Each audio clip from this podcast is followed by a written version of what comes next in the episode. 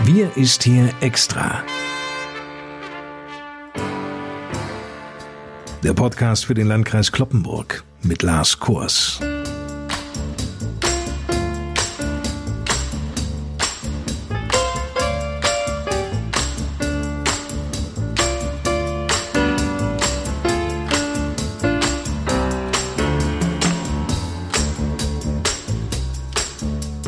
Moin und willkommen. Der Frühling ist da, der Ruf nach Lockerungen in dieser Corona-Zeit wird von Tag zu Tag lauter. Das große Problem, die Infektionszahlen lassen groß angelegte Lockerungen an sich nicht zu. Das gilt bundesweit.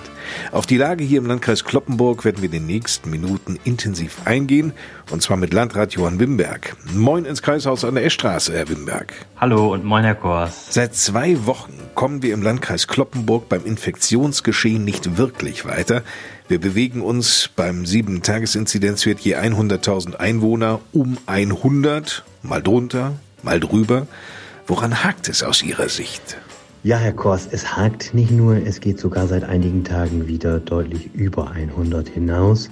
Und das erfüllt uns schon mit gewisser Sorge. Vor allen Dingen diese Schwankungen, die wir immer wieder haben, dass es einige Zeit lang äh, Hoffnung gibt, weil die Zahlen zurückgehen, aber dann wieder die Trendwende einsetzt mit steigenden Zahlen, so wie wir es jetzt wieder haben. Erinnern wir uns mal an letzten Samstag, hatten wir 24 neue Fälle und waren noch bei einer Inzidenz unter 100, nämlich bei 39,2. Und dann ging es aufwärts. Der Sonntag mit 45 neuen Fällen, 117,2. Am Montag sind es immer erwartungsgemäß niedrige Zahlen. Da gab es nur vier neuen Fälle, aber 106 war die Inzidenz. Und dann ging es vor allen Dingen am Mittwoch und Donnerstag sehr hoch. 66 neue Fälle am Mittwoch, am Donnerstag waren es 49. Und wir lagen dann am Donnerstag bei einer Inzidenz von 144,7. Und das ist insgesamt unbefriedigend, zumal wir ja insgesamt auch auf einen ganz guten Weg waren und schon deutlich unter 100 angekommen waren, liegen wir nun wieder deutlich darüber. Ein kleinerer neuer Infektionsschwerpunkt ist dabei ein Schlachtbetrieb in der Gemeinde Garrel. Hier hat es seit Sonntag mehrere Fälle gegeben. Zum anderen hat es am Wochenende leider mehrere Verstöße gegen die geltenden Corona-Regeln gegeben, was sehr ärgerlich ist. Erinnern wir uns, am Sonntag war bestes Wetter und viele sind unterwegs gewesen. Leider auch viel zu viele im Umfeld des Erholungsgebiets Tülfelder Talsperre. Dort musste sogar ein gesperrter Spielplatz von der Polizei geräumt werden, weil sich dort um 100 bis 150 Personen aufhielten. Und wenn wir alle ein Interesse an Lockerungsschritten haben, was ich unterstelle, dann funktioniert das am Ende nur, wenn sich auch äh, an die momentan geltenden Regeln gehalten wird. Sonst wird das schwierig. Man darf sich nicht über weiter steigende Infektionszahlen wundern, wenn immer wieder gegen die Regeln verstoßen wird. Und da reicht es, das hatte ich ja schon mal in einem unserer letzten Podcasts gesagt, wenn das nur 10 oder 15 Prozent der Bevölkerung sind, dann ist das schon erheblich, was die Auswirkungen angeht. Somit ist jeder Bürger im gewissen Maße auch selbst für die zukünftige Entwicklung der Infektionslage mitverantwortlich.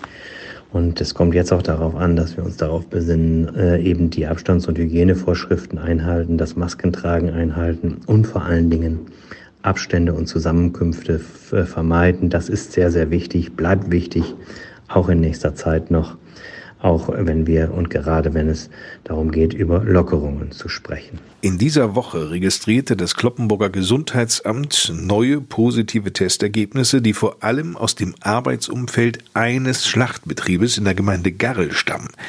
Damit wäre erneut ein Schlachthof zum Hotspot geworden. Was fordern Sie denn eigentlich angesichts dieses neuen Falls von den Schlachtbetrieben? Nun ja, Herr Kors, seit längerer Zeit gibt es in Niedersachsen ja bereits eine Testpflicht für Schlachtbetriebe. Die Betriebe müssen ihre Mitarbeiterinnen und Mitarbeiter mindestens alle zehn Tage auf das Coronavirus testen. Konkret für den betroffenen Betrieb in Garrel wurde nun aufgrund des Infektionsgeschehens angeordnet und vereinbart, dass die Mitarbeiter dort täglich auf das Coronavirus getestet werden müssen. Auf diese Weise können wir dann Infektionen schneller erkennen und die Maßnahmen wurden in dieser Woche mit den Verantwortlichen des Betriebes besprochen und abgestimmt. Dann wird die Entwicklung dort täglich beobachtet und es wird dann auch entsprechend reagiert, wenn sich neue Auffälligkeiten ergeben sollten. Generell muss man sagen, begünstigen die Arbeitsbedingungen in den Schlacht- und Zerlegebetrieben durchaus eine Ausbreitung des Coronavirus. Da hat es deutschlandweit ja auch bereits häufiger Ausbrüche in solchen Betrieben gegeben. Es ist zum einen sehr kühl in vielen Räumen dort. Zudem ist durch die Maschinen auch oft eine gewisse Lautstärke vorhanden, weshalb die Mitarbeiter auch sehr laut sprechen müssen, wenn sie sich untereinander verständigen wollen und dadurch werden Aerosole schneller verbreitet. All das sind die grundsätzlichen Situationen, aber wir müssen auch sagen, dass wir durchaus auch in anderen Betrieben Infektionen haben. Nur da wird nicht so viel und so häufig getestet wie in Schlachtbetrieben. Deshalb fällt es natürlich in diesen Betrieben der Fleischwirtschaft besonders stark auf. Um weiterzukommen auf dem langen Weg in die Normalität, fordert insbesondere die Wirtschaft einen zügigen Durchgang beim Impfen. Seit zwei Monaten wird geimpft, dennoch liegt die Impfquote in Niedersachsen gerade einmal bei 4,27 Prozent der Bevölkerung und damit sogar leicht unter dem Bundesdurchschnitt. Es mangelte an Impfstoff. Der ist aber nach längerer Zeit des Wartens wieder geliefert worden. Als erster Landkreis in Niedersachsen startete ja der Landkreis Kloppenburg gemeinsam mit den 13 Städten und Gemeinden das Impfen unmittelbar in den Kommunen um den über 80-Jährigen ein wohnortnahes Impfen schnell zu ermöglichen. Die Impfteams waren bereits in Basel, in Kappeln, Lastrup, Lindern und auch in Löningen. In dieser Woche kamen noch Kloppenburg und Garl dazu. Wie war denn hier die Resonanz? In der Stadt Kloppenburg liegt die Impfquote bei 77 Prozent. Es gab 1379 Anmeldungen der über 80-Jährigen. Die Impfungen sind am Montag gestartet und dauern bis heute an. Sie sind in der Münsterlandhalle. Dort werden sie durchgeführt. Am Montag waren zwei Impfteams vor Ort, an den anderen Tagen sogar drei. Und die Resonanz war sehr, sehr positiv. Wir erleben immer wieder sehr dankbare Menschen, die sich freuen, dass es nun soweit ist. Es gab keine großen Warteschlangen. Die Organisation hat sehr gut funktioniert und das ist insgesamt sehr erfreulich. Die Senioren der Gemeinde Garrel werden vor Ort in unserem zentralen Impfzentrum an der Thülsfelder Talsperre geimpft, im Petersfeld. Das gehört zur Gemeinde Garrel, deshalb bot es sich an, dort vor Ort auch für die über 80-Jährigen der Gemeinde die Impfungen durchzuführen. Auf diese Weise können auch wichtige Erfahrungen für die weiteren Impfungen im Impfzentrum gesammelt werden. 440 Personen über 80 Jahre haben sich für die Impfung eingetragen. Das entspricht bei den Garrelern einer Impfquote von fast 80 Prozent. Und es laufen schon die weiteren Planungen bei uns im Impfzentrum, nämlich derzeit für die Impfungen der Priorität 2.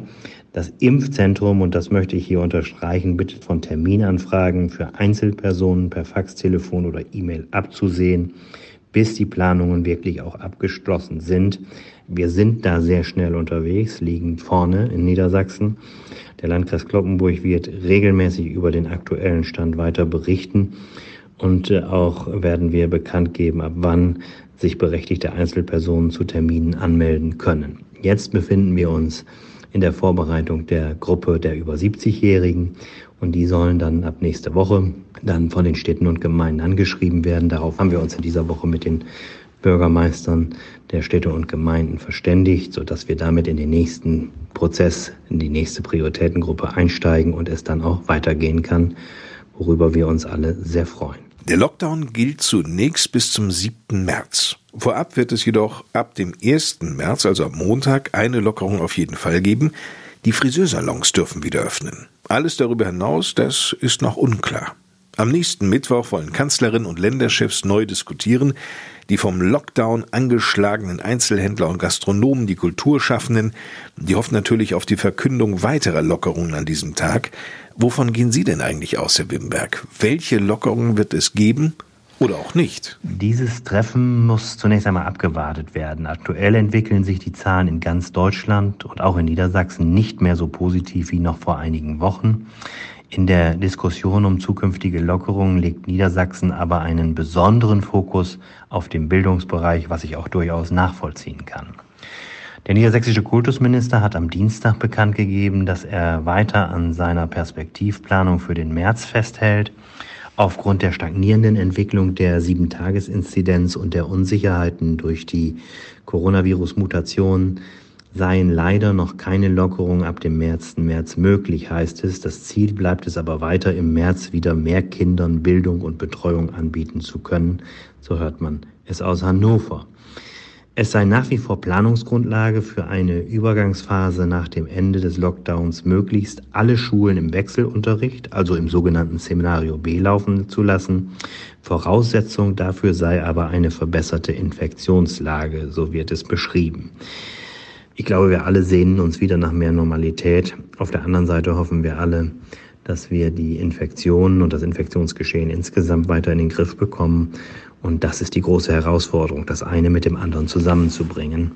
Und deshalb darf man sehr gespannt sein, was nächste Woche bei den Beratungen herauskommen wird. Unabhängig davon, Herr Wimberg, wird ja derzeit die Frage diskutiert, ob geimpfte Mitbürger oder zumindest jene mit einem negativen Testergebnis wieder schneller ins normale Leben zurückkehren sollten.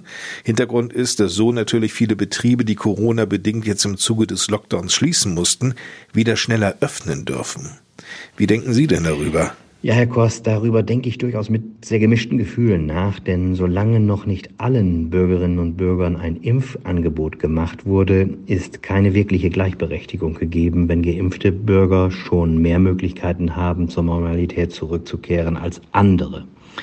Vor allem jüngere Leute ohne Vorerkrankungen würden dann deutlich benachteiligt, weil sie erst recht spät ein Impfangebot erhalten. Es ist dann auch zu vermuten, dass eben diese Personengruppe Regeln nicht mehr so konsequent einhält, wenn anderen Bürgern bereits schon deutlich mehr erlaubt werden wird. Die Idee allerdings, Öffnungsschritte zukünftig mit vermehrten Tests auf das Virus zu verknüpfen, ist durchaus gut und sinnvoll. Voraussetzung hierfür ist natürlich, dass genug Testkapazitäten vorhanden sind und dies dann auch flächendeckend realisiert werden kann. Darin sehe ich durchaus eine Möglichkeit, äh, wieder mehr zu ermöglichen. Wobei natürlich diese Tests dann auch regelmäßig stattfinden müssen, denn ein Test ist in jedem Fall auch nur eine Momentaufnahme und äh, dadurch bedingt wird es sehr, sehr vieler Tests bedürfen, die dann immer und immer wieder dann auch erneuert werden müssen. Sagt Johann Wimberg. Vielen Dank. Aktuelles zu Corona und dem Thema Impfung finden Sie auch auf der Homepage des Landkreises Kloppenburg unter www.lkclp.de. Damit sind wir fast am Ende unserer Podcast-Ausgabe vom 26. Februar angelangt. Mein Name ist Lars Kors. Bis zum nächsten Freitag Ihnen eine gute Zeit und wie gewohnt gebe ich an dieser Stelle noch einmal ab an Landrat Johann Wimberg ins Kloppenburger Kreishaus. Nachdem wir in unserem heutigen Podcast leider wieder mal über steigende Infektionszahlen sprechen mussten, ist eine positive Nachricht zum Ende sicherlich ganz wohltuend. Ich weiß nicht, ob Sie es auch gelesen haben, aber in dieser Woche machte die Weltgesundheitsorganisation auf global stark fallende Infektionszahlen aufmerksam. Demnach verliert Corona trotz der grassierenden Mutation überraschend schnell an Kraft. Laut WHO erkennen Forscher ein Muster vergangener Pandemie und machen mit einer verblüffenden Prognose Hoffnung. Während sich Deutschland aus Sorge vor Mutationen und einer dritten Welle nicht aus dem Lockdown traut, meldet die Weltgesundheitsorganisation auf globaler Ebene eine verblüffende Entspannung der Pandemielage. Die weltweiten Infektionen gehen seit sechs Wochen in Folge massiv zurück, viel stärker und schneller als prognostiziert wurde. Trotz der Mutationen sinken auch die Todeszahlen weltweit. Somit sei nicht auszuschließen, dass die Pandemie deutlich schneller überstanden sein könnte als erwartet. Na, wenn das keine schönen Nachrichten zum Wochenende sind. Hoffen wir nur, dass diese Prognose in Erfüllung geht. Ich glaube, wir alle wünschen uns das so sehr. In diesem Sinne wünsche ich Ihnen ein schönes, entspanntes und ruhiges Wochenende. Bleiben Sie gesund und zuversichtlich und dann hören wir uns beim nächsten Podcast wieder. Vielen Dank und bis dann. Tschüss.